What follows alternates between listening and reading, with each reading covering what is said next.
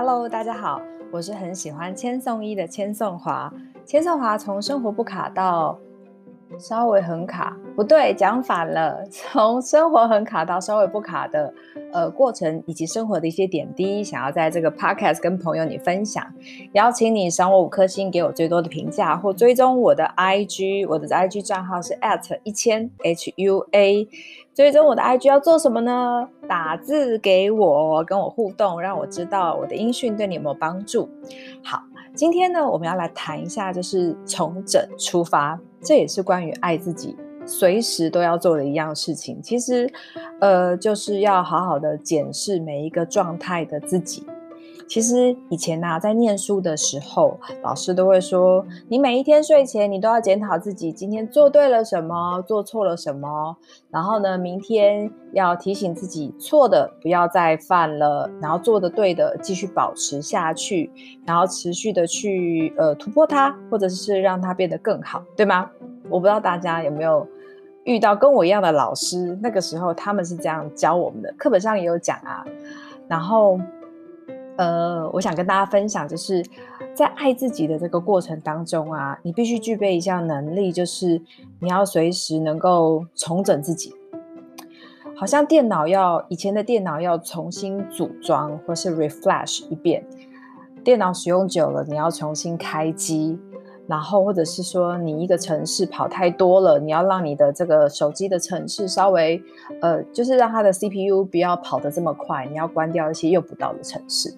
是一样的，呃，我们前一集跟大家分享，就是你要慎选你的环境、你的朋友，还有你看的书籍跟影片。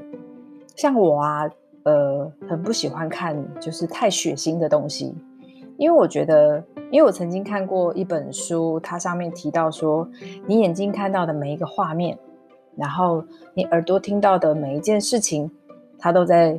成为你生命中那个磁铁，吸引相同的东西。假设，比如说我在路上哦，看到这个有人出车祸，然后呢，也看到另外一个，就是哇，有个宝宝跌倒了，妈妈扶他起床，然后我会很快的提醒，以前是不会，但是后来就提醒自己，我绝对不会去看出车祸的画面。我当然一开始你会看到第一秒，你才知道他在。然后后来才会去提醒自己说，赶快转转聚焦。那你说，哎，你这样会不会很冷漠？对不起哦，呃，假设我站在那个路口有五分钟的时间，我可能前面几秒就会先判断这个人需不需要我帮助，或者是现在所有的状况到底如何。如果不需要，然后他也 OK，我当然就要立刻转换呐。有些人看完车祸之后呢，他会呃这个。不仅是自己一直在那边看满满的五分钟，甚至还要求自己再看五分钟，然后回到自己家里的时候再跟爸妈分享五分钟，再跟同学五分钟。那你一直在讲，一直在讲一件，呃，听起来不是很美好的事情。其实当下你的情绪你是什么？紧紧张的、担心的，那老天爷就会让你吸引更多紧张的、担心的事情来。所以，我从开始懂得吸引力法则之后，我就会很努力。我不敢说我是完美，就会很努力，因为毕竟以前真的不好嘛，所以就很努力要学习变得更好。所以，包括看电视的时候、看新闻的时候，就是哇，我今天看到不好的，或是说哇，有小孩有人被家暴啊，或者是有什么一些负面的讯息啊，我是立刻转台，立刻转台。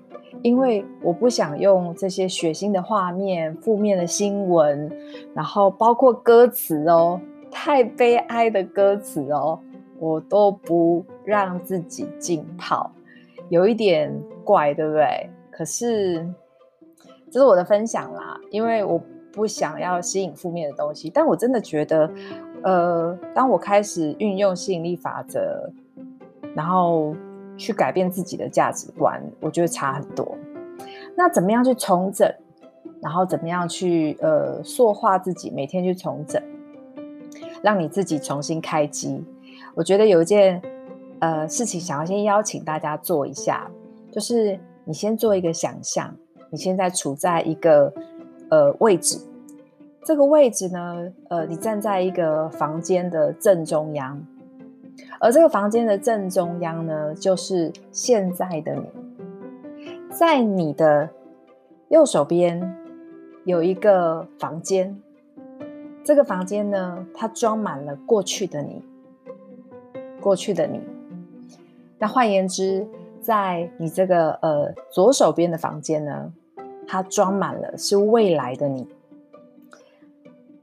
在我下一个 podcast 出来之前，我想先邀请你利用五大支柱，就是身体健康，第二个财务状况，第三个你的关系，啊，包括很多的亲子关系、两性关系、同事的关系，或者是你呃跟自己的关系、跟父母的关系、公婆的关系，哦，呃妯娌的关系等等。第三个是关系，第四个是。呃，你自己的心理状态，就是你是一个坚强的人吗？你是一个有勇气的人吗？你是一个正直的人吗？就是你的心理状态如何？最后一个是你的灵性。